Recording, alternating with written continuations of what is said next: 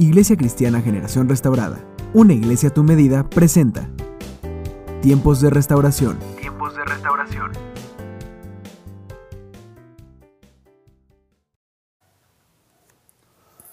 Hola, bienvenidos al podcast de una iglesia resiliente.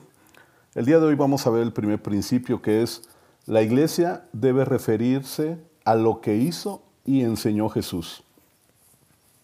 En alguna ocasión estaba yo sentado en la sala de nuestra casa junto con mi esposa y un grupo de líderes y estábamos ahí platicando y estábamos compartiendo un discipulado y durante la conversación tratábamos constantemente de motivar al grupo ¿no? a que participara con experiencias eh, relacionadas al tema. Y un día una de las personas que estaba ahí, una amiga que estaba ahí, interrumpió dramáticamente la clase y dijo, vi al Señor Jesús y me dijo. Entonces hizo una pausa y empezó a tener un relato de una experiencia que ella había tenido con Jesús. Relató una gran historia y todos nos quedamos sorprendidos por la experiencia que, que ella había compartido en ese momento.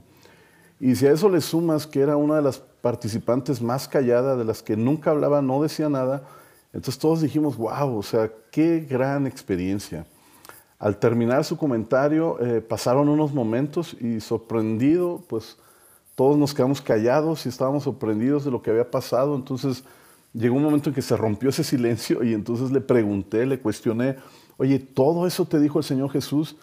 Y ella respondió, sí, y me dijo más cosas. Y entonces empezó a hablar de otras más y dije, wow, o sea, qué buena onda, cómo, cómo experimentó esta esta mujer, todo esto que ha pasado, ¿no? Entonces quedamos sumamente sorprendidos de todo lo que había pasado y volvimos a preguntar y, yo le dije, oye, ¿y qué piensas de esta experiencia con Dios? ¿Cómo es que Dios te habló eh, con tanto detalle? Por favor, compártenos, ¿no? ¿Cuál fue tu experiencia?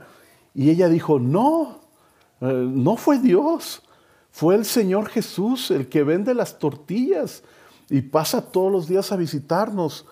Entonces todos rompimos en risa, todos nos, empezamos a reír del comentario y lo que había parecido algo tan importante, pues simplemente se quedó en un momento chusco, porque ella en realidad se refería al Señor Jesús, el que vende las tortillas, y no se refería al Señor Jesús, nuestro Dios y Salvador. O sea, ella realmente se refería todo a Don Chucho, el de las tortillas. Y, cabe mencionar porque a veces la iglesia estamos igual, ¿no? A veces como iglesia pensamos lo mismo, ¿no? Hablamos de todo menos de Jesús. Pareciera que sí hablamos de Jesús, pero en realidad no estamos hablando de Jesús. O quizás estemos hablando de otro Jesús y no de Jesús, nuestro Señor Jesucristo, nuestro Rey y Salvador. Cuando hablamos acerca de referir, la Biblia dice en Hechos capítulo 1, en el versículo 1 precisamente, Estimado Teófilo, en el primer libro me referí a todo lo que Jesús comenzó y a hacer y a enseñar. Es decir, este estudio de una iglesia resiliente y este concepto de una iglesia resiliente está basado precisamente en el libro de los Hechos. Dios nos habló acerca de regresar al original y regresar a lo que Él pensaba como iglesia para que nosotros lo empecemos a a realizar en nuestra iglesia, en nuestra organización. Y cuando hablamos de referirnos a nuestro Señor Jesucristo, estamos hablando acerca de relatar, acerca de narrar, acerca de dar a conocer lo que Jesús hizo en ese tiempo.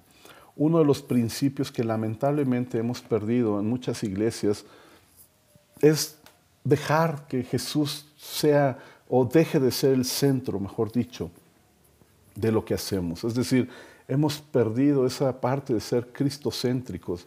Es decir, todo se trata de Jesús, por supuesto, pero hay iglesias que hemos dejado de hacerlo, hemos dejado de verlo así, y no porque nosotros lo hagamos hecho, sino me refiero a la iglesia en general, que ha dejado de, que la figura central, la figura más importante, eh, sea Jesús. Hablamos de todo, decimos de todo, y pareciera que es Jesús, pero en realidad estamos hablando de todo, ¿no? Y la iglesia se trata de Jesús. El Evangelio es Jesús, el dueño es Jesús y Él es el Señor, ¿no? Y Él es el dueño de la iglesia. De hecho, la Biblia en Hechos 20, verso 28 dice, tengan cuidado de sí mismos y de todo el rebaño sobre el cual el Espíritu Santo los ha puesto como obispos para pastorear la iglesia de Dios, que Él adquirió con su propia sangre. Es decir, estamos en la iglesia, cuidamos de la iglesia, pero la iglesia es y seguirá siendo de Dios. ¿Por qué? Pues porque Él la adquirió, Él la pagó con su propia sangre. Él es el dueño de la iglesia, Él es el dueño de toda la congregación, Él es el dueño de todas las iglesias y de todas las organizaciones cristianas. Él es el dueño. Primera de Corintios 6, 19 y 20 dice, ¿acaso no saben que su cuerpo es templo del Espíritu Santo? Quien está en ustedes y al que han recibido de parte de Dios. Ustedes no son sus propios dueños, fueron comprados por un precio. Por tanto, honren con su cuerpo a Dios. Lo que Dios nos está diciendo es, la iglesia es mía, yo pagué por esa iglesia y ustedes no son los dueños, porque yo pagué por tu vida. Si entendemos este principio, entonces entendemos todo lo demás. Todo se trata de Dios y todo lo que hablemos en las iglesias tiene que ser o tiene que hacer referencia a lo que Jesús hizo. Nuestro deber es hablar de lo que Él es en nuestras vidas.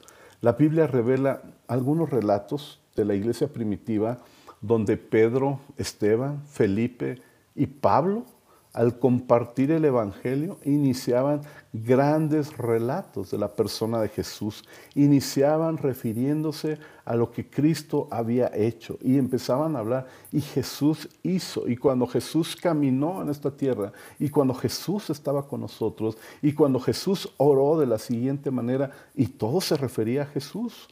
Hoy en día nosotros como iglesia debemos referirnos a las acciones de Jesús, a los hechos de Jesús.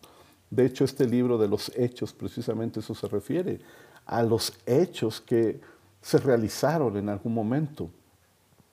Todas aquellas cosas que Jesús hizo, los milagros que Él hizo, las palabras que Él dijo, los pero de Jesús, porque cuando Dios hablaba y decía, hasta el día de hoy ustedes han aprendido esto, pero a partir de este momento las cosas van a cambiar. Cuando Jesús decía, pero uno tenía que estar atento, uno tiene que estar atento a las palabras que vienen a continuación del pero de Jesús, porque regularmente es una enseñanza fresca, una enseñanza nueva que deja atrás el pasado para establecer un nuevo principio.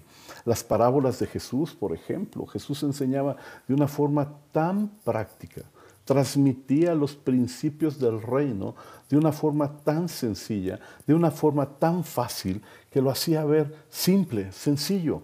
Yo creo que nosotros debemos aprender a hacerlo hoy en día de la misma manera. A veces la iglesia está más enfocada en las nuevas olas de enseñanza, en el modernismo religioso, donde a veces somos más fariseos modernos que obstaculizamos la entrada al reino de Dios en lugar de ser facilitadores del reino. Pareciera que la iglesia quiere incursionar en un nuevo producto, ¿no? Como si Jesús hubiera caducado, como si la cruz de Cristo ya no tuviera la misma fuerza o la misma relevancia que hoy tiene o que tuvo anteriormente, siendo que es lo mismo al día de hoy. Es como si el día de mañana eh, una de las grandes franquicias, por ejemplo, eh, McDonald's, que vende comida rápida, que su especialidad son las hamburguesas, eh, pudiéramos ver que McDonald's dijera, eh, ahora voy a vender tacos de suadero, como si fuera fácil, ¿no? Como si fuera tan simple dejar su mejor producto para introducir un producto nuevo, completamente diferente. Yo creo que la iglesia, la especialidad de la iglesia es nuestro Señor Jesucristo. El mejor producto que tenemos como iglesia es Jesús. No hay otro, de hecho no existe otro producto, todo se trata de Jesús. Las enseñanzas, los discipulados, las predicaciones, los cantos deben de referirse a la figura de Jesús. Hoy en día podemos encontrar grandes títulos de libros, grandes canciones, grandes interpretaciones que aparentemente están hablando de Jesús, pero su contenido es una serie de experiencias personales donde la figura central no es Jesús, donde la figura central es alguien más, pero no es Jesús. Enseñanzas basadas en experiencias propias y no en las experiencias de Jesús. discipulados llenos de autoayuda, de autosuperación, de yo lo voy a lograr, de tú puedes hacerlo, si tú eres esto, si tú... Entonces nos olvidamos de que separados de Dios nada podemos hacer. Predicaciones que hablan más de coaching, de autoayuda, de superación, que del mismo Jesús, del mejor coach del universo, ¿no? Del mejor coach que podríamos tener y que es Jesucristo canciones más almáticas, más sentimentales que espirituales. Y todo, todo lo que hoy en día se hace pareciera que es Jesús, pero ha perdido la esencia de referirnos a Jesús como el centro de todo lo que hacemos, como el centro de la iglesia. Primera de Corintios 10, verso 31 dice, en conclusión, ya sea que coman o beban o hagan cualquier otra cosa, háganlo todo para la gloria de Dios. Es decir, hagas lo que hagas como iglesia, por favor, que nunca se nos olvide que es para la gloria de Dios y que se trata de que el nombre de Dios sea reconocido. Así es que te invitamos a ser parte de una iglesia resiliente. También te invitamos que nos sigas a través de este podcast. Vamos a estar sacando un capítulo por semana. Y también te invitamos a que nos sigas en las redes sociales, en Instagram, en Facebook y en Twitter eh, de Generación Restaurada. Síguenos, ahí también vamos a estar compartiendo contenido de una iglesia resiliente. El Señor te bendiga, Dios te guarde. Nos vemos en la próxima ocasión.